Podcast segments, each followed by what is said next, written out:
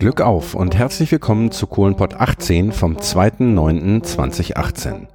Geneigte Hörerinnen und Hörer werden erkennen, ich war wieder mal vor Ort. Und zwar diesmal im Bergbau- und Geschichtsmuseum in Ohrerkenschwick, einer Stadt nördlich von Herten. In der ehemaligen Lehrwerkstatt des Bergwerks Ewert Fortsetzung haben ehemalige Bergleute ein Museum errichtet. Dies ist mit Sicherheit kleiner als das große Bergbaumuseum in Bochum, aber ebenso einen Besuch wert. Und zum Schluss gibt's noch einen Hinweis auf eine Veranstaltung in diesem Bergbaumuseum am 24.11. dieses Jahres zum Ende der Steinkohle. Mein Name ist Christian Kessen. Ich habe mich von Herten nach Ohrerkenschwick begeben. Ohrerkenschwick ist eine Stadt äh, nördlich von Herten und äh, durch einen Zufall bin ich darauf gekommen, dass in Ohrerkenschwick ein Bergbau- und Geschichtsmuseum ist. Und äh, ja, Samstagmorgen, hier sind jede Menge Kumpel und Ex-Kumpel und ich habe jetzt hier einen Gesprächsgast. Und wie das so üblich ist, stellt sich mein, Gesprächsgast, äh, mein Gesprächsgast selber vor. Glück auf. Ja, Glück auf. Mein Name ist Peter Tamm. Ich bin hier der zuständige Museumskoordinator. Unser Museum äh, gibt es schon seit 2001. Da wurde die Anfänge getätigt, hier das alt, den alten Lehrstollen umzubauen in ein Museum. Und 2002 wurde es dann äh, Spätsommer dann eröffnet. Jetzt sind wir mittlerweile seit 16 Jahren vor Ort. Unser Museum ist geöffnet immer mittwochs und samstags von 10 bis 13 Uhr. Da kann man ohne Anmeldung kommen. Ansonsten außerhalb der Öffnungszeiten stehe ich gerne zur Verfügung. Dann können wir eine Gruppe von mindestens zehn Personen dann durch unser Museum führen. Mhm. Dieser, Lehr dieser Lehrstollen, in dem wir uns jetzt gleich äh, begeben, äh, von welchem Bergwerk war der? Das ist die ehemalige Zeche Ewald Fortsetzung. Und hier wurden ab 1950 die Bergleute, die Elektriker und die Schlosser ausgebildet, damit sie dann, wenn sie 16 Jahre alt waren, nach Untertage konnten. Denn zu der Zeit kam man ja noch mit 14 Jahren aus der Schule und man durfte erst mit 16 noch Untertage. Und somit wurde dann hier gelernt und das letzte Jahr vor der Prüfung wurde der Untertage absolviert. Mhm. Das heißt, wir gehen gleich in den ehemaligen Lehrstollen und da unten, da sieht's dann aus wie unter Tage? Ist das, waren das Bedingungen, also mal abgesehen von den Temperaturen und von den Wettern, waren das, Temper äh, waren das Umgebungsbedingungen oder war, war die Umgebung ähnlich wie unter Tage? Die ist nicht ähnlich, die ist identisch. Wir befinden uns jetzt in unserem Fernsehraum. Da werden unsere Gäste mit einem Film aus den 1930er Jahren können Sie sich dann anschauen, wie es zu der Zeit äh, eingefahren wurde und wie damals gearbeitet wurde. Hier haben wir auch eine kleine Ausstellung. Das ist in Miniatur der, der Untertagebetrieb äh, nachgebaut worden von einem Ausbilder aus Haltern. Der hat in seiner Freizeit dann diese Miniaturstrecken und Schächte und Halbstallelagerung, Stallelagerung dann nachgebaut. Ja, und das Ganze steht innerhalb, innerhalb eines Türstockausbaus. Ja, das ist der polnische Türstock. Ist oben, wie der, wie der aufgenommen wird, ne? Also wie das, wie das Firstholz oben drauf liegt, ne? Da, da, davon ist das abhängig, ne? Ja. Ja, dann würde ich sagen, lass uns mal weitergehen. Da gibt's Helme für die Besucher, die sind aber jetzt hier bei euch keine Pflicht, ne? Nein, das ist nur damit, äh, die kann man nehmen, wenn man, man, wenn nehmen, man auf wenn Foto man, schick ja, wenn man Fotoschick machen möchte. Ja.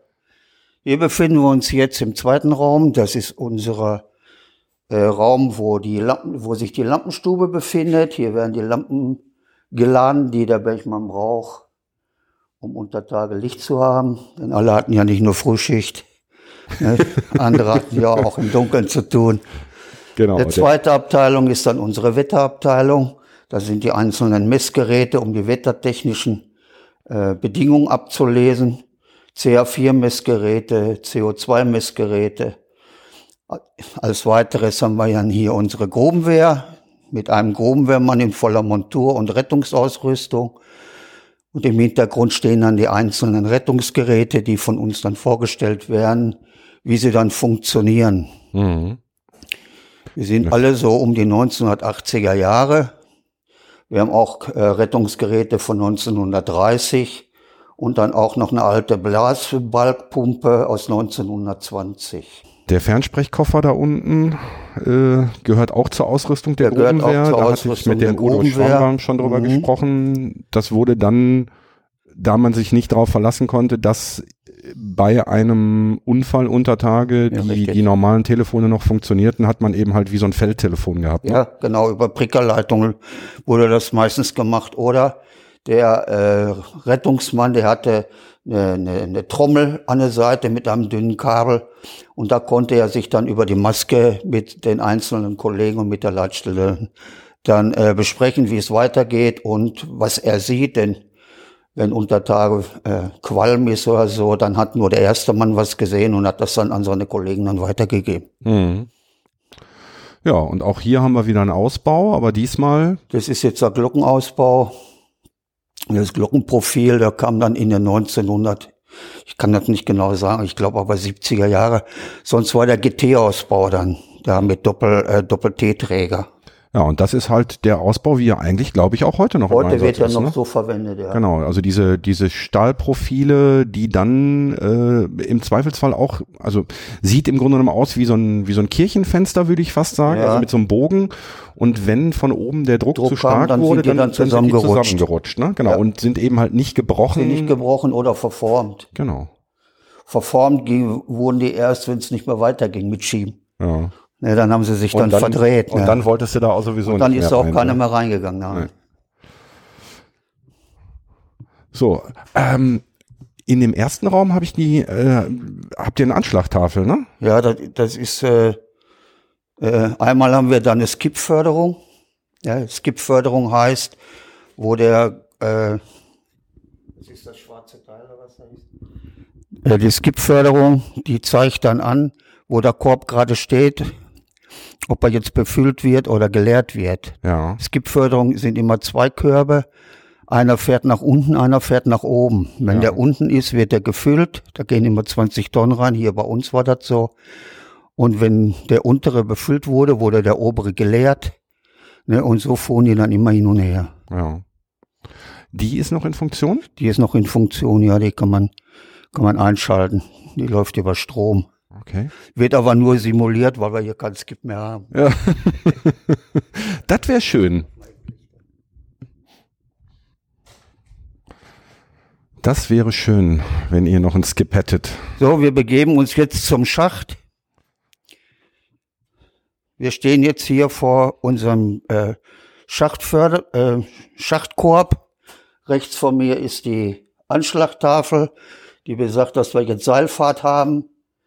Wenn wir jetzt auf den Korb gehen, gehen automatisch die Tore zu und dann kommt der Anschläger und gibt Signal zur Seilfahrt.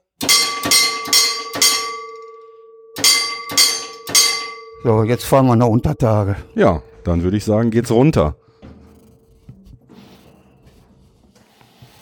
So, und weil wir Podcaster hexen können, sind wir jetzt schon unten. Wir Wie sind tief jetzt sind wir auf jetzt? 950 Meter, so war am Hartschacht die Sohle. Wir sind jetzt mit dem Korb runtergekommen und befinden uns jetzt im Füllort. Der Füllort besagt, dass hier der Umschlagplatz ist für Material und Mensch.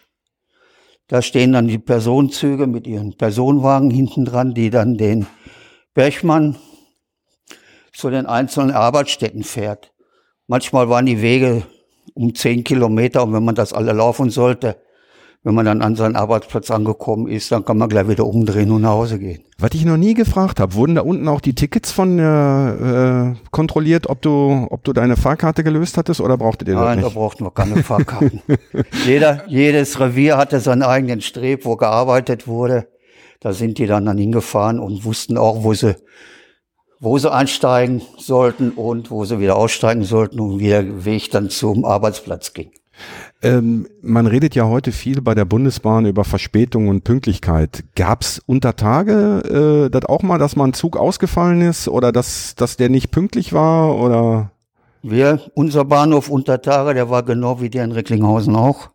Wenn, wenn es heißt 6.20 Uhr Abfahrt, dann wurde 6.20 Uhr abgefahren.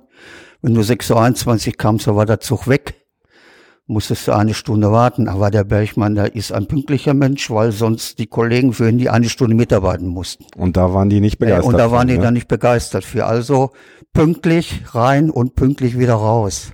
Genau. Ne? Es sei denn, der, die Maschine, die ist mal verreckt, aber unter Tage hatte man auch Reservemaschinen, sodass wenn eine, eine Lok mal ausgefallen ist, dass dann auch äh, Ersatz da war. Gut, dann würde ich sagen, setzen wir uns jetzt in den Zug oder fahren wir mit der EHB? Wir laufen jetzt. Wir laufen, ach Gott. Unser, unser Streb ist nicht so weit, weil wir nämlich mit dem Gummiband fahren können. Ja, dann lass uns das machen. Habe ich auch noch nie Wir gemacht. gehen jetzt durch die Wettertüren. Die Wettertüren sind dafür da, um die Wetter zu steuern. Denn dieses Methangas, was unter Tage äh, immer da ist, weil Kohle ein Bio, ein Bioerzeugnis ist und durch die Verrottung äh, der, der, der Bäume und der Sträucher ne, wird dann Biogas gesammelt. Und weil das eingeschlossen ist, die Kohle, wird das Methangas erst dann freigesetzt, wenn die Kohle abgebaut wird. Und damit sich das Methangas verwirbelt mit dem Sauerstoff, ne, gibt es diese Wettertüren, die dann bremsen, dass auch überall da, wo die Seitenstrecken sind, auch frische Luft hinkommt. Genau. Ne? Und es hatte den weiteren Vorteil, dass die Luft kühl war und Ja, dementsprechend richtig. die Temperaturen auch angepasst wurden. Ne? Das stimmt. Im Sommer war es warm und im Winter war es kühl. Wir befinden uns jetzt hier an dem sogenannten Jojo. Das ist ein Transportmittel, der den Bergmann von Hand bedient wird. Da haben wir einmal den Luftmotor, der das Ganze antreibt. Und hier haben wir den, den äh, Hubbalken, wo dann die schweren Geräte unter den Balken gezogen werden.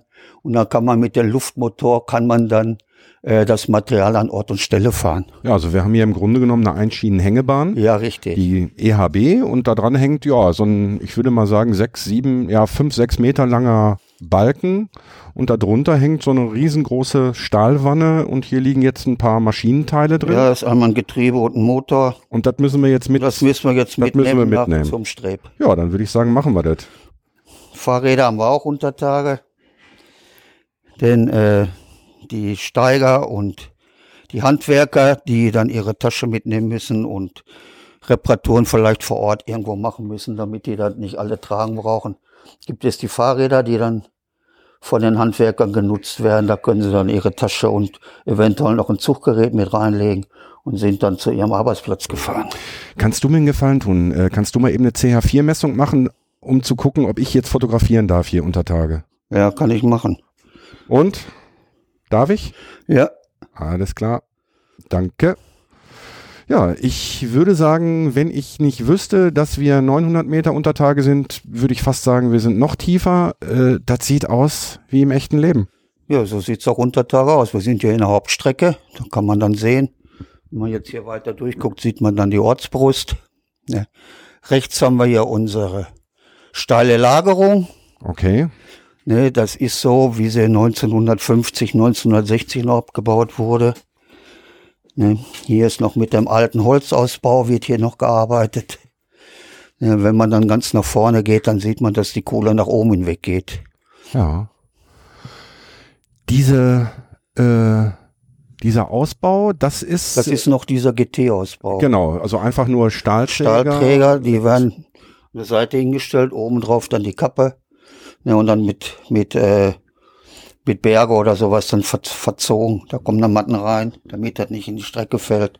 Ja. Und dahinter sind dann die Steine, die anfallen, wenn man die Kohle abbaut. Der Vogelkäfig da, wofür hängt der da? Ja, früher, wo es noch diese Messgeräte nicht gab, dann Wetterlampe und heute diese modernen CH4-Messgeräte. da wurde dann der Kanarienvogel mit vor Ort genommen. Wenn alles in Ordnung war, dann hat er sich da wohlgefühlt, hat rumgezippelt und rumgepfiffen. Sollte jetzt mal weniger Sauerstoff da sein oder Gas. Dann fiel er dann von der Stange und die Leute wussten, Jetzt wird Zeit. jetzt wird Zeit nach Hause zu gehen. Ja. Ne? Hast du das noch erlebt unter Tage mit Nein, Vögeln? Nee, ne? Bis wann oder bis wann sind die im Einsatz gewesen? ja, ich sag mal, bis die Wetterlampen kamen. Ja. Ne, das waren Benzinlampen dann, die sehen wir gleich bei uns in der Ausstellung. Ne, da wurden dann äh, gemessen, an, konnte man dann anhand der Flamme dann absehen, äh, ab, äh, ob jetzt Gas da war oder eben Sauerstoff zu wenig. Hier haben wir die Energiestation, das ist die Stromversorgung für den Streb, wo die Kohle abgebaut wird. Interessanterweise hängt auch diese Energiestation an der Firste, an der, Ja. im Grunde genommen an einer Schiene der Einschienenhängebahn, weil die ja auch mobil sein musste. Ne? Ja, die, ist muss, dann die mit ist dann dem- mit dem Streb ist sie dann mitgewandert. ja. Ja, da war hinten dann die Stromversorgung dran und wenn das äh, Stromkabel mal zu Ende war, dann wurde dann wieder 50 Meter dran geflickt. Ne, und dann konnte man wieder 50 Meter weiterfahren mit der. ja. Links sehen wir jetzt hier unsere Bandfahranlage. Da fahren wir gleich mit zu unserem Arbeitsplatz. Okay. Wir steigen jetzt auf und fahren dann mit dem Gummiband. Wir stehen jetzt am Bandaufstieg und äh, ich sage eben der Leitstelle Bescheid, dass die die Bänder laufen sollen, laufen lassen sollen. Leitstelle einmal Bänder laufen lassen. So, jetzt können wir aufsteigen und zu unserem Arbeitsplatz fahren. Muss ich auf irgendwas Besonderes achten oder einfach nur Kopf einziehen? Hinsetzen oder hinlegen. Okay, dann Weil schmeiße ich. manche äh, Stellen da sind, die ziemlich niedrig sind, damit wir drunter herfahren können. Ja, dann schmeiße ich mich mal auf das Band drauf.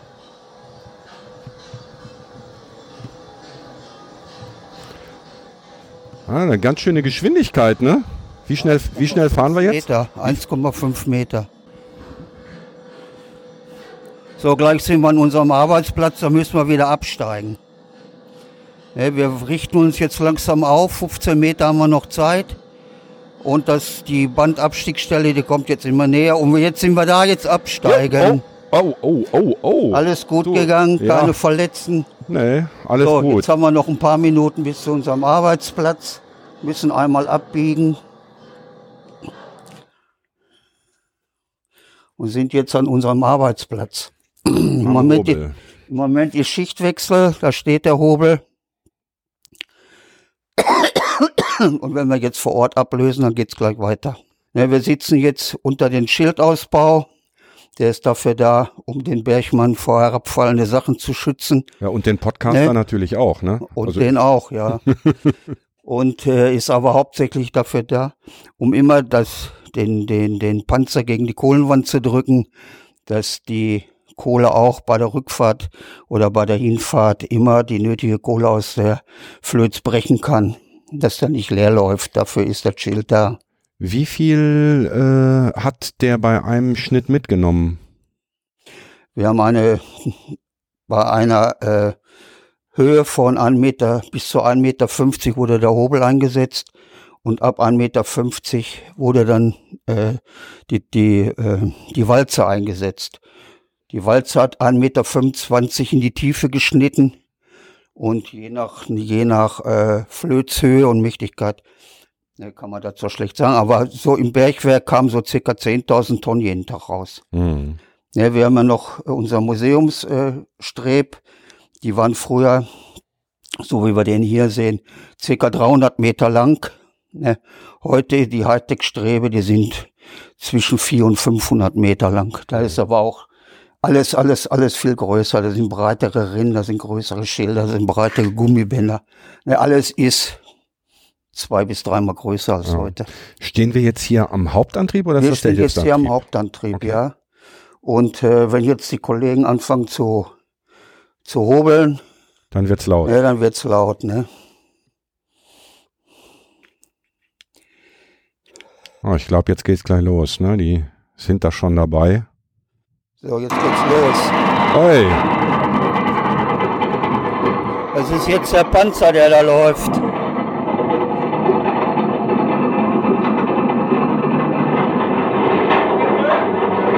jetzt wird's auch staubiger, ne? Ja, Oh, steht schon wieder.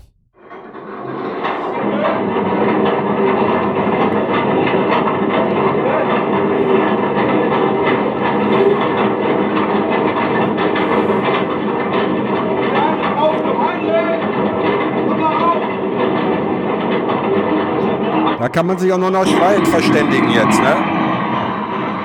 jetzt kommt die Kohle. Ja, und der Staub kommt auch noch wieder dazu. Aber wir haben ja Gott sei Dank heute eine Bedüsung. Ja. Ne, die macht dann alles nass, dass da nicht mehr ganz so schlimm Staub wie früher. Ja, bei mir reicht das durch. Ich glaube, ich brauche nachher, wenn ich rauskomme, noch einen Pilz.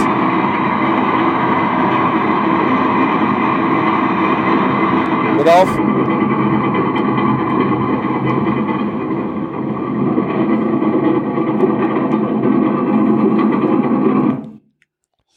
Jetzt steht der Hobel wieder. Ja, Bänder voll. Bänder voll. Oder Bunker voll. Oder Bunker voll. So, Ja. Schöne Schicht, Jungs. ja. Jetzt gehen wir in unsere Ausstellung. Wir haben hier so eine kleine Ausstellung. Da sind die ganzen Exponate, die wir so von den ehemaligen Bergleuten oder von den Witwen ne, bekommen haben. Heilige Barbaras aus Kohle, Metall. Ne, oder die große hier aus, aus Gips. Die Arschleder. stehen- Diverse Arschleder. Arschleder. Arschleder hat man früher getragen in den steilen Lagerungen und in den niedrigen äh, Flözen, damit die Arbeitshose nicht so schnell durchgewitzt wurde. Da haben wir jetzt die Nachfolger von unserem Kanarienvogel, das sind die Witterlampen. Ja, die sofort, die aber zwei Funktionen hatten, ne? Einmal Licht. Einmal Licht und einmal, Ja. Einmal durch äh, das durch das engmaschige Netz, da konnte man dann, kann, brauchte man keine Bange haben, dass da irgendwas passiert mit dem offenen Feuer.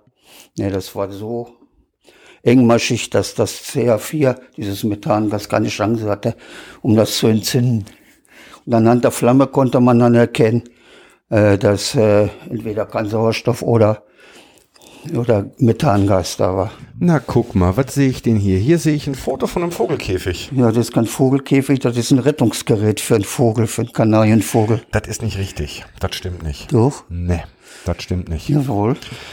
Das, Das hat man Ding- mir früher nie geglaubt und darum habe ich das fotografiert, das Rettungsgerät, damit Mhm. die Leute mir glauben, dass es sowas gab. Ähm, ich kenne den Besitzer dieses Dings. Ja, den, den Dudek. Den Dudek, den Wolfgang. Den Ja. habe ich interviewt. Der hat mir die Geschichte erzählt, wie er an das Teil drangekommen ist. Und ähm, das ist also nicht nur ein Rettungsgerät. Das war der Vogelkäfig, war aber gleichzeitig auch diese Geschichte mit der Sauerstoffpulle. Ja, die hier oben drauf ist. Die, äh, die, das habe ich in meiner Folge zum 1. April gehabt und habe Also. den Wolfgang quasi diese Geschichte erzählen lassen Mhm. und habe die nicht aufgelöst, ob die wahr ist oder nicht, weil äh, du kennst die Story, was das Ding wert ist, ne? Ja, ja. Ja, ja. So. Und ich glaube, der hat es damals für 100 Mark, nee, 100 Euro gekauft. Das war ihm für 100 Euro zu teuer und jetzt haben sie irgendwie 100, liegen jetzt kostet 15.000 Euro. 15.000 Euro, genau. Und das habe ich dann erstmal offen gelassen, äh, ob die Geschichte wahr ist oder nicht und habe es dann in der Folge nach dem 1. April aufgelöst. Das Ding ist tatsächlich wahr. Und hier bei euch im Museum finde ich das fotografiert Foto. vom Wolfgang, damit die Leute mir glauben, dass es sowas gab. Ja, ähm, kannst du einfach demnächst sagen, ich lasse dir gleich ein paar Aufkleber hier, die kannst du dann gerne äh, an eure Gäste auch mal verteilen. Vielleicht hört ja. Ja. der eine oder andere auch gerne dann mal in den Kohlenpott rein. Ja. Und ähm, ja, und dann werden die Leute auch diesen Vogel oder diesen Vogelkäfig vom Wolfgang nochmal wiederfinden. Ja. Wolfgang ist auch ein verrückter Vogel, ne? Ja, da hier haben wir noch mal einen Türstock. Da ist äh, ein versteinerter Baum drin, ein Schuppenbaum. Der ist 240 Millionen Jahre alt. Den hat man hier auf Ewald Fortsetzung gefunden. Wurde dann von der Grubenwehr dann geborgen und steht, stand im Lichthof. Früher, wo die Zeche noch aktiv war und als die Zeche geschlossen war, haben wir den bei uns ins Museum geholt. Ne? In diesem Türstockausbau liegt neben diesem verkult, äh, neben diesem versteinerten Baumstamm äh, Kohle. Kommt die von hier oder habt ihr die Äh, ist- zukaufen müssen? Nein, Ein, ein Teil ist von uns und ein Teil ist aus Ippenbüren. Mhm. Ja, die glänzende Kohle Die ist glänze- diese ist die Anthrazit Anthrazitkohle und die, die nicht glänzende, die ist hier vom Bergwerk Hart, Ähm, Blumenthal, äh, Ewald Fortsetzung Hart. ich sehe Weiberärsche. Ja, das sind die Schippen, die nannte man Weiberarsch, Ja. ja, weil da- die so eine schöne Form haben wie ein, Also Weiberarsch oder aber auch Herzschippe, ne? weil, die so Herzschippe, ein, ja. weil die auch so eine herzförmige Form hat. Ja, genau. Da ist eine Schippe, da steht drauf, volle Schippe, voller Lohn. ja, da haben 600 Bracken drauf geschweißt, aber das sind einfach nur so äh, Schippen, die dann irgendwann zum Jubiläum oder zum Geburtstag wurden die dann zweckentfremdet und dann hat er die dann bekommen, dann der Hauer. Das heißt, normalerweise, also die Schippe, vor der ich jetzt stehe, wo dann mit, äh, mit Farbe, also wo dann draufgeschrieben ist, volle Schippe, voller Lohn, die hat noch zusätzlich so einen Rand, das war Ja, aber nur ein Gag, ne? Das ist nur ein Gag, weil der, dem die Schippe gehörte, der hatte auch Hände wie eine Panne. Okay. Ne? Und der konnte immer gut shoppen. Darum hat er die Aufsätze gekriegt, damit der Wagen schneller voll wird. Ja. Das ist sehr schick hier. Macht ihr auch Kinderführungen? Ja, auch Kindergarten, Schule. Ja. Ähm, ein Punkt, also wir stehen jetzt hier äh, in diesem Ausstellungsraum an so einer Rampe.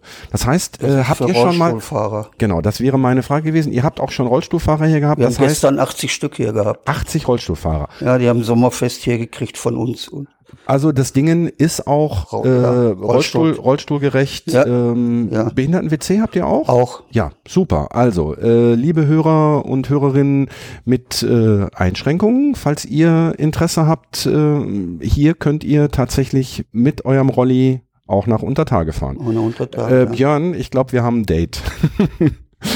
Ja, Ja. noch einige Exponate, Schnupftabak und Lederhelme, wie sie bis 1952, 53 noch benutzt wurden. Ja, Ja, alles so kleine Sachen. Da stehen noch ein paar Fahrbücher, ein paar Lohnabrechnungen. Geschichte vom Bergwerk Ewald Fortsetzung ab 1899. Ewald Fortsetzung. Ähm, also ich komme ja, wie du weißt, aus Herten, habe mein Büro auf Schlegel und Eisen und es gibt im Hertener Süden gibt es das Bergwerk Ewald. Ja, Ähm, hängt das zusammen? Ist Ja. Ewald, Ewald, äh, Ewald, die Zeche Ewald, äh, die konnte sich zu, damals nicht mehr weiter ausbreiten. Ne, denn in die Tiefe zu gehen war sehr, sehr teuer. Ja. Ne, und weil da die anderen Schachter lagen alle um Ewald drumherum, waren Recklinghausen und, und, und, und, und Kastrop und die Ja. alle. Ne, Also in, in Richtung in Richtung Osten war Ja, war war äh, war Blumenthal Ja. und in Richtung Westen war Hugo, in Richtung Norden war Schlegel und Eisen Ja. und in Richtung Süden war äh, war gar ja, War nix war erstmal. mehr, ne? War keine Kohle. Ja, und dann war der Graf von Waldersee, dem gehörte das alles her. Ne, der hat das dann, der Rohkohler dann verkauft oder. Und dann wurde dann hier die Zeche Ewald Fortsetzung gegründet. Fortsetzung Ewald und dann Fortsetzung, das waren wir, aber wir waren immer eigenständig. Mhm. Wir hatten mit der Zeche Ewald eigentlich gar nichts an Hut. Also es gab keine unterirdische Verbindung Nein, zwischen den keine, beiden nein. Zechen. Dann hätte man ja auch quasi unter dem Abbaufeld von Schlegel und Eisen durchgemusst oder mittendurch. Das Ja. hätte ja richtig Ärger gegeben. 1899 wurde dann hier angefangen abzuteufen und äh, 1904 kam dann im, im August, 4. August, die erste Lore Kohle zutage. Wie viele Leute haben hier auf dem Bergwerk zu Spitzenzeiten gearbeitet? Hast du da eine Zahl? Ja, habe ich auch. Äh, Im Anfang waren 117 Bergleute, 1904 und 17 Pferde. Und in den 1960er Jahren 5500 Mitarbeiter. 5500. Fünf, da wir waren einer der größten und reichsten Zechenstädte in Nordrhein-Westfalen. Mhm. Wir waren auch schon mal die ganz ärmsten, wo der Wassereinbruch hier 1920 war. Ähm, was, was ist da passiert? Ist die Zeche abgesoffen hier. Da wurde nicht mehr gefördert oder konnte nicht mehr gefördert werden. Und ein paar Jahre später wurde dann wieder die Zeche eröffnet und dann entwickelte sich das alles dann zum Positiven und äh, wir waren dann einer mit der größten Zechen in Nordrhein-Westfalen. Wo kam das Wasser her? Was, wo kommt Wasser her? Also äh, es war es war untertägiges, Wasser, Untertägiges was, was Wasser, dann ja. nicht, was dann aus welchen Gründen auch immer nicht abgepumpt Jetzt- werden konnte. ja. Also es war jetzt nicht so, dass die Lippe da reingelaufen Nein, ist, nein, oder? aber es gibt unter Tage auch große Seen, die Millionen Kubikmeter von Wasser haben. Irgendwann wurde das vielleicht mal angepickt oder was, ich kann dazu nichts sagen. du warst 1920 noch nicht unter Tage, ne? Nein, Da warst ich habe auch noch nicht wirklich was gefunden, dass ich da jetzt was zu sagen könnte. Höre ich jetzt auch zum ersten Mal, aber ich lerne ja auch in jeder Folge noch. Ähm, ich habe immer Geschichten, die ich vorher noch nie gehört habe. So, wir gehen jetzt mal weiter Richtung Ort, wo die Strecke vorangetrieben wird. Denn die Strecke muss ja immer vor dem Streb sein, weil der Streb wandert ja auch immer hinterher und die müssen dann zusehen, dass der Weg frei ist für den Streb. Ja. Ja, Wir haben hier vor Ort eine Sonderbewetterung, weil da kein Strom eingesetzt werden darf wegen dem Gas. Ja. Dann haben wir hier Sonderbewetterung, das wird dann über eine Luttentour nach vorne getrieben. Das heißt also, dass da, wo die frische Luft diesen Motor hängt, der die Luft ansaugt, dann über eine Spirale ne, nach, nach äh, vor Ort fährt. Ja. ja. Damit die immer frische Luft vorne haben.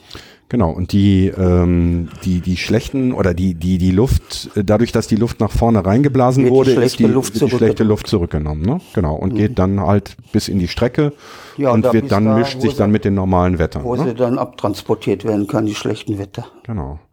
So, der Kumpel da vorne, Der was Kumpel, macht da der? sind, äh, die sind am Bohren. ja. Ne, die bohren dann, wie das Bohrbild da vorne zeigt, die Löcher in die Ortsbrust, ne, dass nachher der, der Sprengmeister kommen kann und dann die 2,70 Meter, die die Leute hier bohren, ne, wegschießen kann, damit die Strecke dann 2,70 Meter wieder vorgebaut werden. Aber die Tafel hängt jetzt nur bei euch, ne? Der wusste unter Tage, wusste der, wo der bohren musste, ne? Die Stau unter Tage auch, die Tafel. Die stand da? Ja. Ja? Okay. Das hätte ich jetzt auch nicht gedacht. Ich dachte, die wüssten, wie sie bohren müssen. Ja, die wissen das schon. Ne, aber ich weiß nicht, ob das eine Vorschrift war, ob die überall. Oi, was legt da los?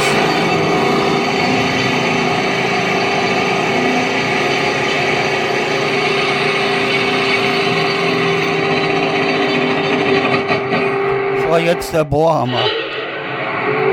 Ja, da gibt es drei Stück von Untertage. Das ist jetzt der Lüfter, der die frische Luft nach vorne bringt. Ja, der Bohrhammer.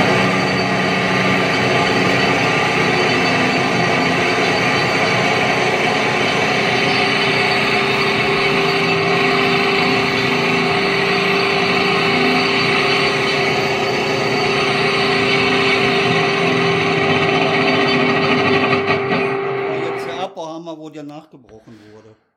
Hör mal, Kumpel, mach mal eben einen Moment Pause. Wir sind hier beim Aufnehmen. Setz dich hin und nimm eine Prise. Ja, wenn der Kumpel hier die Löcher alle vor Ort gebohrt hat, dann kam dann der Schießkerl, hat die dann bestückt mit Dynamit. Ja, da hinten kam noch eine Wasserpatrone rein, damit er nicht ganz so staubt. Und wenn der, wenn alle Leute dann aus dem Gefahrenbereich raus sind, dann hat der Schießkerl dann abgedrückt und dann ist die Wand dann eingebrochen, sodass die dann den äh, Ausbau neu einbringen konnten. Der erste Bau war immer für die Sicherheit da und wenn der erste Bau gesetzt wurde, dann kam der Ladewagen dann zum Einsatz und der hat dann das Haufwerk dann weggeräumt. Ja.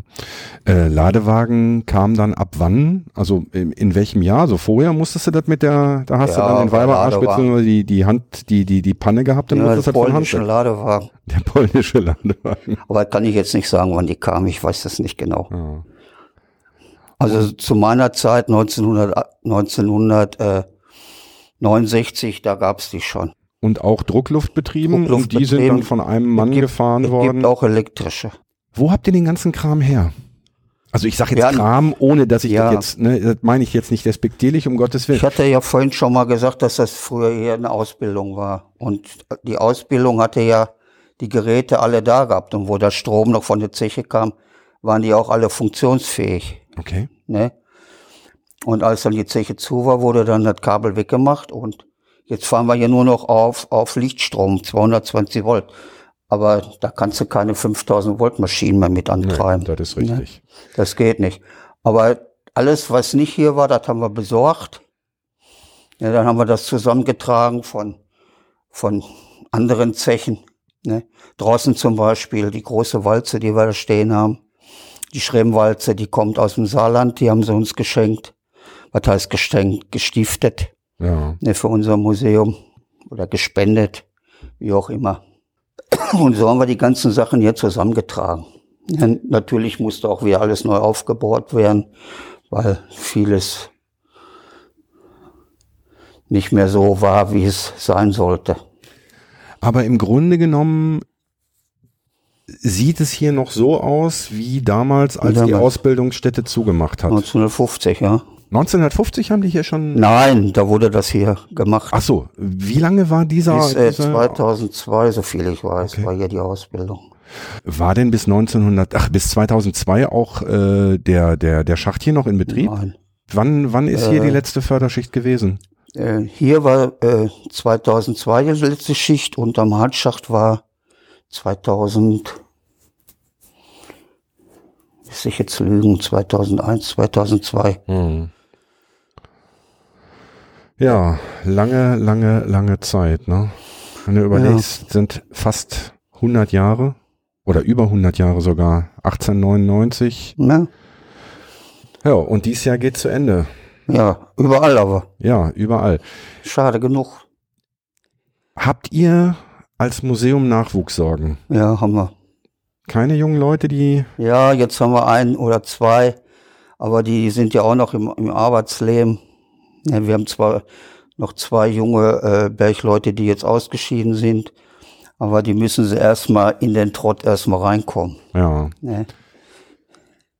Ich hoffe mal, dass es weitergeht, denn wenn wir Alten, ne, ich bin einer mit der Jüngste mit 65, ne, die anderen sind alle schon über 80, ne, die hier noch aktiv mithelfen. Wenn das mal nicht mehr so ist, dann wird's wohl nicht so dolle werden. hm. Wir haben So. auch noch hier unsere Revierbude, da kann man auch drin feiern, die kann man mieten. okay. Ne? Da können 80 Leute drin sitzen und essen. Und wenn man nicht sitzen und essen möchte, dann können auch 120 da rein. Und dann kann man noch tanzen und Und trinken. tanzen und trinken, ja. Genau. Auf eurem Außengelände steht auch noch jede Menge. Da sehe ich ein Ja, Schild, Schildausbau. Schildausbau. Und das ist die Schremwalze aus, dem- aus dem Saarland. ja. Das alles zusammen wiegt 300 Tonnen. Wow. Ja, so äh, klein und leicht war nicht unter Tage. Ne? Nein. Das leichteste war wahrscheinlich äh, das Pütthemd. Die Unterhose. Die Unterhose. Ja, wenn man sich überlegt, dass sie alle auf den kleinen Korb die ganzen Teile drauf mussten. Ne, und dann unter Tage wieder zusammengebaut. Die Seilscheibe, vor der wir jetzt stehen, wo kommt die her? Die ist von hier, von Ewald Fortsetzung. Okay. Das heißt, es gab hier, war denn auf diesem Gelände auch ein Schacht? Drei oder? Schächte. Auf diesem Gelände. Eins, zwei und drei. Vorne, wo der Schacht noch steht. Ja, welcher, welcher Das ist Schacht 3 jetzt Schacht noch. 3 steht noch, okay. Ja, ich würde sagen, lieber Peter, ich bedanke mich. Wir sind noch gar nicht fertig. Ach, wir, sind noch nicht fertig. Okay, ja, dann. Ich, wir haben noch eine schöne Wohnung aus den 50er Ja, Jahren. dann Gelsenkirchener Barock. ah, da müssen wir hin. Ja, da denke ich doch mal, ne? Ich kann ja, ich, ich weiß ja nicht, was ihr hier noch alles habt. Das hat, äh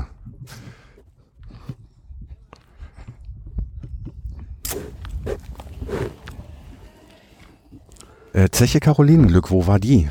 Ich weiß das nicht. Ich kenne die nicht. Wo war Zeche, Zeche Carolin Glück, weißt du das? In Bochum. Das ist unser Allwissender hier, der junge Bengel. Okay.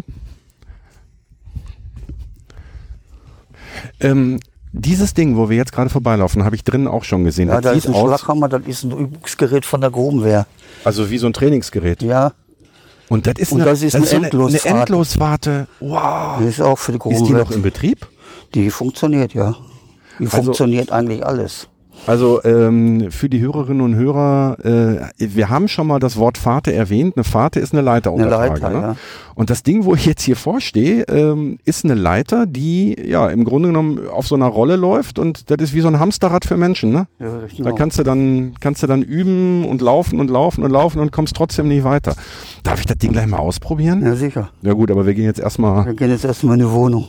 Berglehrwerk, Wer- äh, Berglehrwerkstatt. Da war früher die Schweißerei drin Ja. und die Dreherei.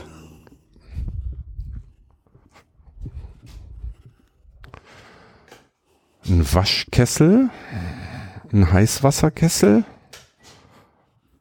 Ach, Das was schick. Waschmaschine mit Wassermotor. Das ist ein Badekessel, den haben wir aus Aachen geholt. Und das ist so ein Bottich, wie er früher benutzt wurde, zum Schlachten oder zum Badewasser heiß machen oder eben die Wäsche zu kochen. Ja. Er hat eigentlich mehrere Funktionen. Auch süß, die beiden Fußbälle da in so einem Ja, Netz, die die, sind, die sind alten. noch von, von, von Helmut Rahn hier. Wollte ich gerade sagen, die müssten noch von Kuzorra und Rahn sein, ne? ja. ja, hier ist unsere Wohnung. Ja, sieht gemütlich aus. Kanonenofen. Ja. Alte Stühle, Turmuhren von früher. Alte Radios. Schrank Gelsenkirchener Barock. Einwegkirchen von 1971. Und die Hustelinchen-Dose. Und die Hustelinchen, ja. Ja, die kenne ich auch noch. So sah das bei meiner Oma früher auch aus. Ja, Und so ein- Couchgarnitur. Ja, und, so ein Zimmerschrank. Schrank, und so ein Schrank, wie der da steht, äh, so einen ähnlichen habe ich nur in einer Nummer größer, auch heute noch bei mir zu Hause stehen. Ich glaube, es gab auch nichts anderes wie diese zwei Modelle. Äh, genau, Und Schlafzimmer eben. Ne? genau. Mit Paradekissen und Tagesdecke, ne? Ja, richtig. Ja, und Babys Und das- gab es auch, das Kinderbett steht Und auch das daneben. Madonna-Bild. Ja. Mit den Tauben. Die, die Höhensonne. Ja. Oh, 4711, echt Kölnisch Wasser. Das ist ja, ja. das war ja früher das, was die Kinder sich leisten konnten. Und ja. Mama was zu Weihnachten ja, ja, eben, genau. Entweder Tosca oder 4711. Ja, sehr schick, sehr schick. Ja, diesen Klappspiegel. Ich, wir stehen gerade vor einem runden Spiegel, einem dreiteiligen Spiegel und den konnte man, glaube ich, nach innen klappen, ne? Ja. Ich kann, Konnte man noch so zumachen. was, ja, je nachdem, was du gerade gemacht hast, ne? Ob du mit Spiegel oder ohne wolltest. Ja. Und ein Chapeau-Clap haben wir da auch noch. Ja, auch schön, genau. Der, dieser Wecker auch so schön, also so ein ovaler äh, Wecker noch mit Uhr zum Aufziehen Und zwei Glocken oben und drauf. zwei Glocken oben drauf. Kenne ich auch noch von früher. Ach Mann, was schick. Mhm. Schick, schick, schick, schick, schick. So, das war es eigentlich so, der grobe Einblick Ja, also ich würde in unser Museum. Ewald Kohle 65. Ein Handtuch. Waffeleisen. Ja, Aber hier gibt's ja nur so viel zu sehen und wenn sich Leute dafür interessieren, sollen können sie gerne kommen. ja also, Ja, ich, wir sind für alle Zeit bereit, also das unser Wissen weiterzugeben. Ja, ich finde es auch wichtig, dass, äh, dass sowas erhalten wird. Ähm, ich, wie, wie finanziert ihr euch? Wir finanzieren, finanzieren uns selber. Also wir haben drei Euro Eintritt und unser Geldgeber ist eigentlich und die Vermietung unserer Revierbude. Okay.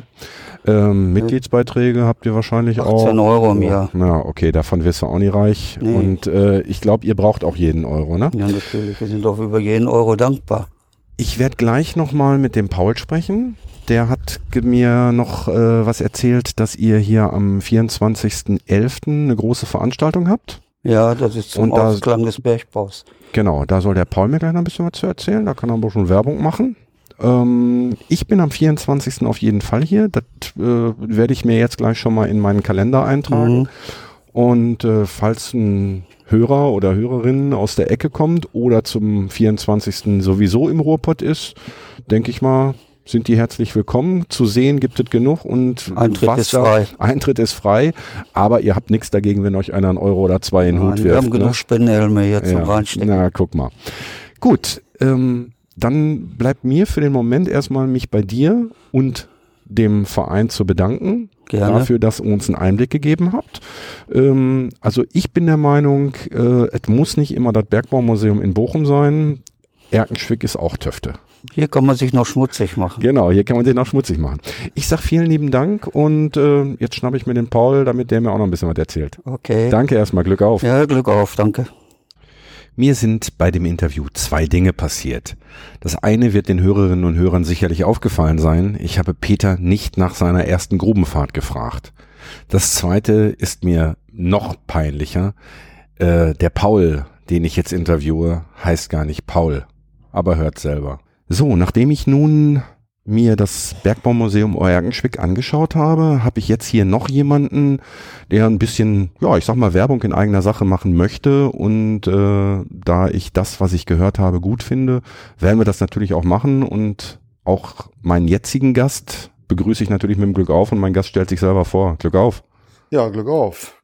Ja, mein Name ist Volker Seemann. Ich bin hier im Bergbaugeschichtsmuseum ehrenamtlich aktiv seit einigen Jahren, seitdem ich nicht mehr im Bergbau beschäftigt bin, um die Sache hier der Nachwelt auch äh, zeigen zu können, aufrechtzuerhalten und dergleichen mehr. Aber mein eigentliches Anliegen ist, äh, wir haben ja dieses Jahr 2018 verabschieden wir den Bergbau aus Deutschland, den Steinkohlenbergbau. Und überall finden äh, große Verabschiedungsveranstaltungen statt. Äh, aber wie so oft geht an so einer kleinen Stadt wie, wie Erkenschwick alles dran vorbei. Deswegen haben wir uns bewogen gefühlt, etwas Eigenes auf die Beine zu stellen. Ja, und das, was ihr da auf die Beine gestellt habt, das hast du mir vorhin kurz erzählt, bevor das Mikro an war, hört sich für mich gut an. Also ich weiß, wo ich am 24.11. bin. Ab 17 Uhr, glaube ich, geht's Ab 17 los. ne? Uhr, ja, ist ein Samstagabend und äh, November ist schon recht dunkel, deswegen haben wir gesagt 17 Uhr, passt auch ganz gut. Ist also kein Volksfest, sondern wir wollen eine Kulturveranstaltung machen und haben dazu auch einige Künstler eingeladen und hoffen, dass wir mit dieser Veranstaltung viele, viele Menschen zu uns bewegen können, um den Bergbau hier würdig verabschieden zu können. Wer wird alles zu Gast sein oder was, was gibt's zu sehen und zu hören? Ja, zunächst einmal wird eine Gedenktafel äh, enthüllt, die hier eine Maschinenbaufirma aus Eugenschwick äh, kostenlos uns zur Verfügung gestellt hat. Aus äh, ein Meter mal zwei Meter großen Stahlblech, äh, ausgestanzt, äh, äh, steht dann eben drauf, dass eben äh, hier mal in der Spitze der Bergbauzeit in Ergenschwick viereinhalbtausend Menschen gearbeitet haben, auf Kokerei, äh, äh, Kraftwerk, Stickstoffwerk und gerade auch auf dem Bergwerk. Und äh, hier soll allen Beschäftigten gedacht werden und allen denen, auch die ihr Leben hier gelassen haben. Mhm. Äh, da, damit soll es eröffnet werden. Der Bürgermeister wird seine Großworte halten und wir hoffen, dass wir von der Ruhrkohle Stiftung da auch jemanden haben, der dann da sich äh, zeigt, äh, um diese Tafel zu enthüllen. Mhm. Und danach geht's dann mit dem eigentlichen Programm los. Also das ist natürlich ein wichtiger Programmpunkt, dieses Enthüllen der Tafel, aber ihr wollt auch ein bisschen ja, Kultur nach Erkenschwick in euer Museum holen. Genau. Oder auf das Gelände eures Museums, nicht Ja. nur ins Museum. Ins Museum nicht, aufs Gelände. Das ganze Gelände wird ja auch äh, Veranstaltungsgelände sein. Ja, unser Haupteck, den wir da haben, ist der Willi Tomschick, bekannt aus Die Camper und äh, einiges mehr. Hat er viele Sachen gemacht. Und, Ruhrpott äh, Original, Ruhrpott ne? Original. Genau, Schauspieler und, auch Schauspieler, Autor, ne? Autor, ja. Ja. Willi Tomschick hat äh, auch Bücher geschrieben und aus einem Buch wird er auch äh, eine Lesung halten. Okay. Äh, Das Buch heißt Die Nacht des Huhns, da wird man sich wenig drunter vorstellen können, hat aber absolut nur mit dem Bergbau zu tun. Und da erzählt er auch ein bisschen aus seiner eigenen Kinder- und Jugendzeit. Äh, Aber er wird auch hier ein Intro-Theater äh, vorführen in unserem Museum hier, direkt äh, am Streb, den wir hier haben. Und da wird er äh, versuchen, dann auch die Besucher mit einzubinden. Oh, das hört sich spannend an. Also da muss ich auch noch mal gucken, ob ich nicht den Willi mal vorher kontaktiere, ob der mir nicht ein Interview gibt und damit noch mal einen Anreiz für die Hörerinnen und Hörer vielleicht äh, am 24.11. hier bei euch aufzuschlagen. Also da muss ich noch mal gucken. Der- Ich, ich weiß, wie ich ihn kriege. Ja, Willi ist also immer sehr aufgeschlossen der Sache. Ich denke auch. Ich habe ihn ja ja. erstmal kennengelernt in der Vorstellung und bin, war sehr begeistert von ihm. Ist also ganz anders, als man sich das vorstellen würde. Ja, ich habe den ein paar Mal auf Krange getroffen, äh, durch Zufall so im Vorbeigehen. Also der ist schon, ist schon ein Mann von Volk, ne? Kann man sagen. Naja, Aber- als nächster wird dann äh, Rudi Kesch, ein äh, Ruhrpott-Bade aus Gelsenkirchen, wird hier äh, Liedgut von sich geben. Er hat schöne Lieder äh, äh, komponiert und wird hier dann auch äh, die Lieder vortragen. Der ist aber nicht verwandt mit Johnny Cash, ne? Das Ja. ist nur, Die Namensgleichheit im, äh, im Hausnamen besteht wohl, aber es ist sein Künstlername. ah, okay. Ja. Ähm, wie gesagt, Rudi Kesch und dann äh, wird Astrid Streit-Bodon äh, aus ihrem Buch äh, Köstlichkeiten und Kulinarisches aus dem Ruhrgebiet äh, vorlesen, also eine Lesung halten. Ja, die, äh, ich habe den Namen schon gehört. Ich glaube, ich habe von dem Buch auch schon mal was gehört. Die wohnt in Dortmund, kommt aber ursprünglich hier aus Erkenschwick, ne? Ja, sie nicht, aber ihr Großvater kommt aus Ach so, Erkenschwick und okay. da ist die Verbindung dann auch äh, groß und sie freut sich wahnsinnig, auch hier äh, eine Lesung halten zu können, um ihr Buch vorzustellen, aber auch um der Sache dienlich zu sein. Auch. Ja, ist auch vernünftig. Ja, und äh, danach kommen äh, dann noch äh, zwei Schulbands, die wir hier haben aus der Ergenschwick. Die eine Schulband, die wird einen Zechenrap äh, hier vorführen in unseren Räumlichkeiten. Da sind wir selber noch drauf gespannt, äh, was das denn beinhaltet, wie das denn aussehen wird, aber das soll eine schöne Sache werden zumindest. Das ist ein Punkt, den ich immer wieder feststelle, dass es nicht so ist. Ich meine, hier sind heute Morgen nur, du verzeihst mir jetzt, dass ich euch alle als alte Männer bezeichne. Ich bin ja auch nicht mehr der Jüngste. Ja. Es sind jetzt alte Männer hier Mhm. in erster Linie. Ähm, aber die Jugend engagiert sich auch. Und wenn es in Form einer jetzt aktuellen Musikform, sprich des Raps ist, finde ich gut. Also ich äh, finde auch, dass, oder ich habe auch schon mehrfach an den, bei den Fördervereinen und bei den Interviews, die ich gemacht habe, immer wieder junge Leute getroffen, die gesagt haben, ja, wenn wir es nicht machen, wer soll es sonst machen? Finde ich gut. Ja, ist korrekt. Und in so einer Stadt wie Erkenschwick äh, ist das eigentlich zwangsläufig so, weil ohne den Bergbau hätte es auch Erkenschwick nie gegeben. Ja, also hier gab es mal vor 100 Jahren gab es hier mal 1000 Menschen, die gewohnt haben. Heute sind 30.000 und die sind eigentlich nur angesiedelt worden, weil der Bergbau auch hier war. Genau. Und deswegen ist die Geschichte auch ein bisschen verzahnt und verwurzelt. Ja. Und das sollte man auch nicht vergessen, ne? Und sollte auch zusehen, dass die zukünftigen Generationen das noch mitkriegen. Ja, nebenbei wird dann noch äh, Jacqueline Feldmann hier auftreten. Jacqueline Feldmann, eine bekannte Comedian aus äh, Nightwash und äh, 1 Live. Genau, kennen wir auch. Ja, und äh, zum äh, Abschluss der Veranstaltung werden wir dann in unserer Revierbude, so heißt unser Veranstaltungsraum hier, werden wir die Freude haben, mit der äh, Band BG 174 äh, einen schönen Abend noch zu haben mit Musik. Bekanntestes, was BG 174 ja äh, interpretiert hat, war Erst stirbt die Zeche, dann, Dann die, stirbt Stadt. die Stadt, ja. Genau, so ist es. Und BG 174 ähm, sagte mir zunächst mal gar nichts, bis zu dem Tag, als das Interview mit dem äh, Udo Schwamborn gemacht hat. Ihr erinnert euch, liebe Hörerinnen und Hörer, das ist der Mann mit der Bombe, nämlich mit der Dahlbusch-Bombe. Und ähm, der hat ein Kennzeichen, BG 174. Erklärst du noch kurz, was BG 174 ist? Also BG 174 das ist das äh, Rettungsgerät der Grubenwehr unter Tage. Wenn man unter Vollschutz äh, in den Einsatz musste, äh, von der Außenluft abgeschirmt, eigene Luft dann zu atmen, um dann Menschen retten zu können oder auch Brände äh, zu beseitigen und dergleichen mehr. Sieht im Grunde nur aus wie so ein Schultornister aus äh, Aluminium, glaube Ja, ich, genau. ist es, ne? damit es ein bisschen leichter war. Und da drin waren dann eben halt die Sauerstoffflaschen, damit die Grubenwehr unter Tage auch atmen konnte, wenn es beispielsweise gebrannt hat oder wenn halt matte Wetter waren.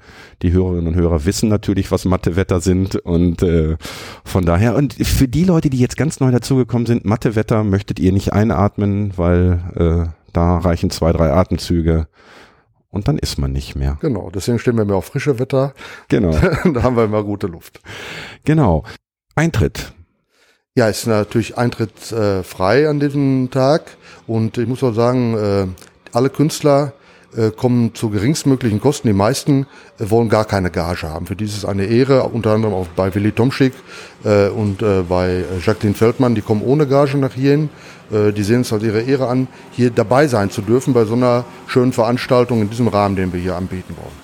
Aber ihr habt mit Sicherheit irgendwo eine Spendenbox stehen, wo euch man, wo man euch noch einen Euro oder zwei in den Hut werfen kann, weil ihr ja ein privater Verein seid hier. Ne? Also das ist ja, ihr, ihr, ihr verdient kein Geld. Ihr nehmt zwar, äh, hatten wir glaube ich vorhin schon erwähnt, drei Euro Eintritt für Erwachsene fürs Museum. Ähm, aber ansonsten, wie finanziert ihr euch sonst? Wir fi- finanzieren uns nur durch Mitgliedsbeiträge. Okay. Mitgliedsbeitrag ist 18 Euro im Jahr, also 1,50 Euro 1,50 Euro im Monat, ist glaube ich von jedem äh, tragbar. Das sind unsere Finanzquellen. Dazu kommen immer zahlreiche Sponsoren, die sich bewogen fühlen, uns das eine oder andere zur Verfügung zu stellen, was normalerweise Geld kostet, aber das wir dann kostenlos zur Verfügung. Ihr habt aber noch ein zweites Projekt. Und zwar war ich heute Morgen, als ich auf dem Weg hierhin war, äh, habe ich erstmal ja einen Förderturm gesehen und dachte, ach, das muss ja da sein. Und dann bin ich auf dieses Gelände gefahren und da habe ich glücklicherweise war das war das Tor zum Gelände offen.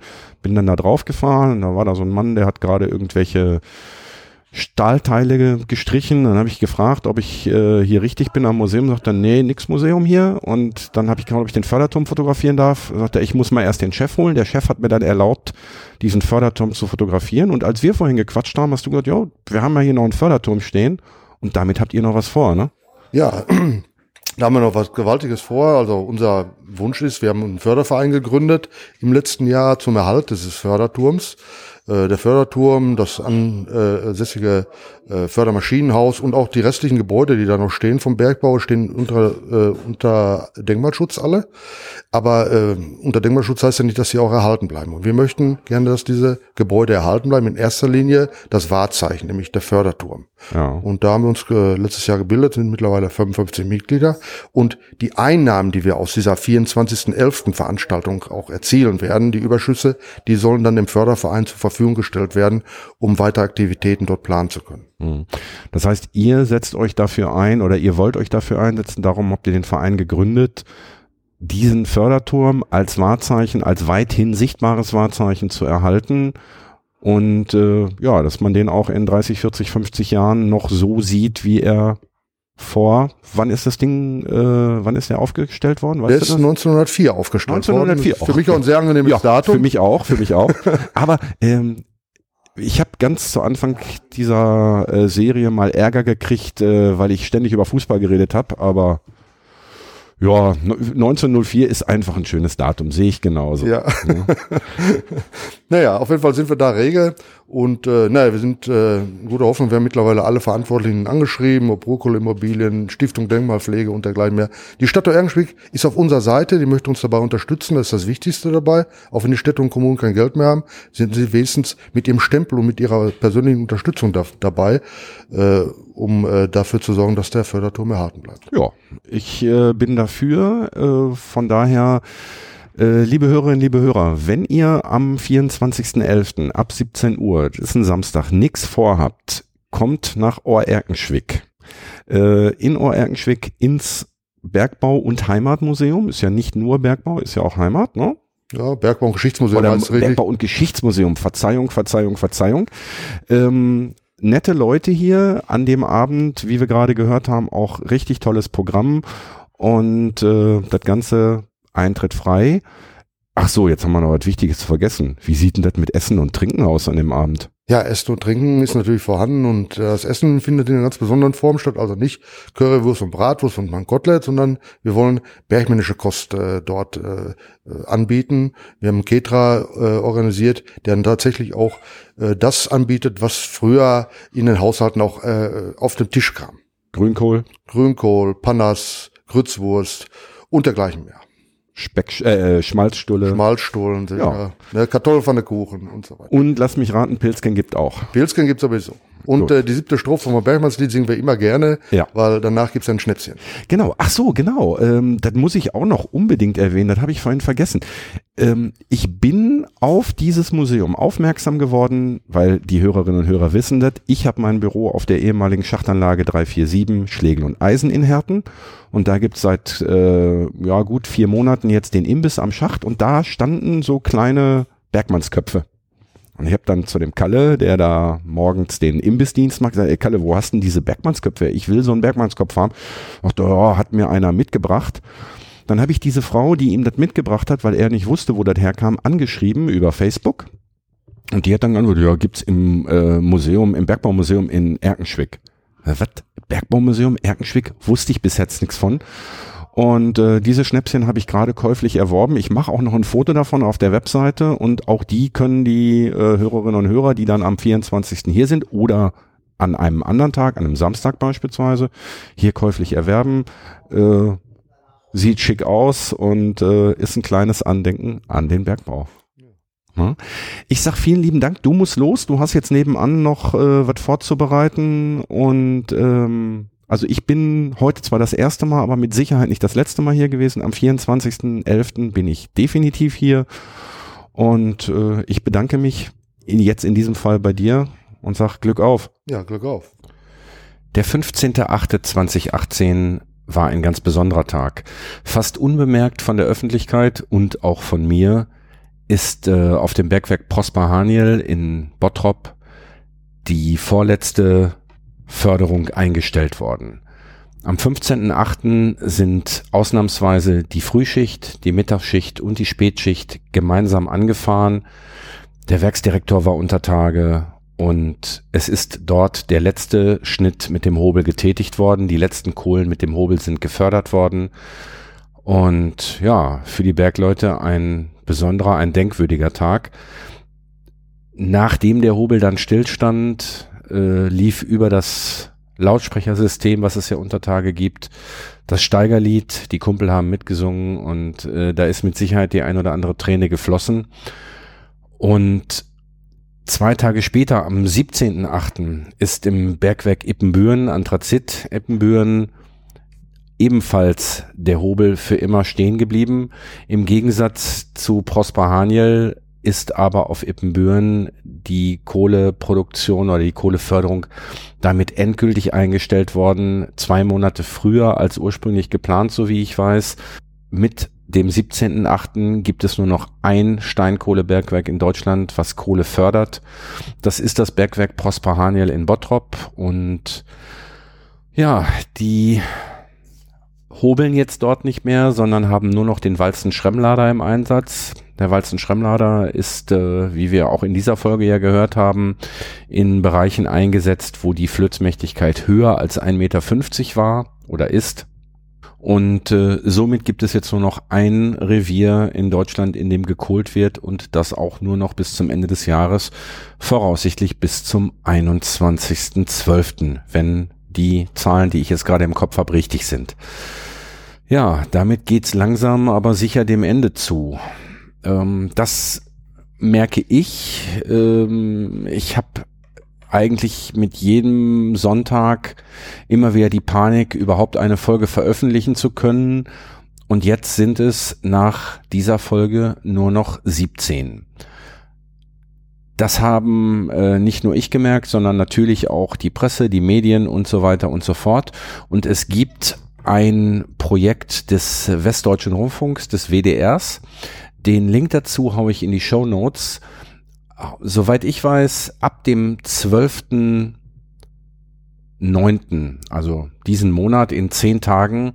Ähm, der WDR hat dann ausgerechnet, gibt's nur noch 100 Tage Bergbau und man kann sich auf der Seite des WDR, die ich wie gesagt verlinken werde, äh, zu einer ja, WhatsApp-Gruppe anmelden, wo man dann an den letzten 100 Tagen des Bergbaus jeden Tag so ein, zwei, drei Nachrichten mit äh, Wissenswertem über den Bergbau noch bekommt, ähm, kostenlos natürlich. Und äh, ja, also ich werde mich dort anmelden und ähm, ja, dann geht's wirklich dem Ende zu.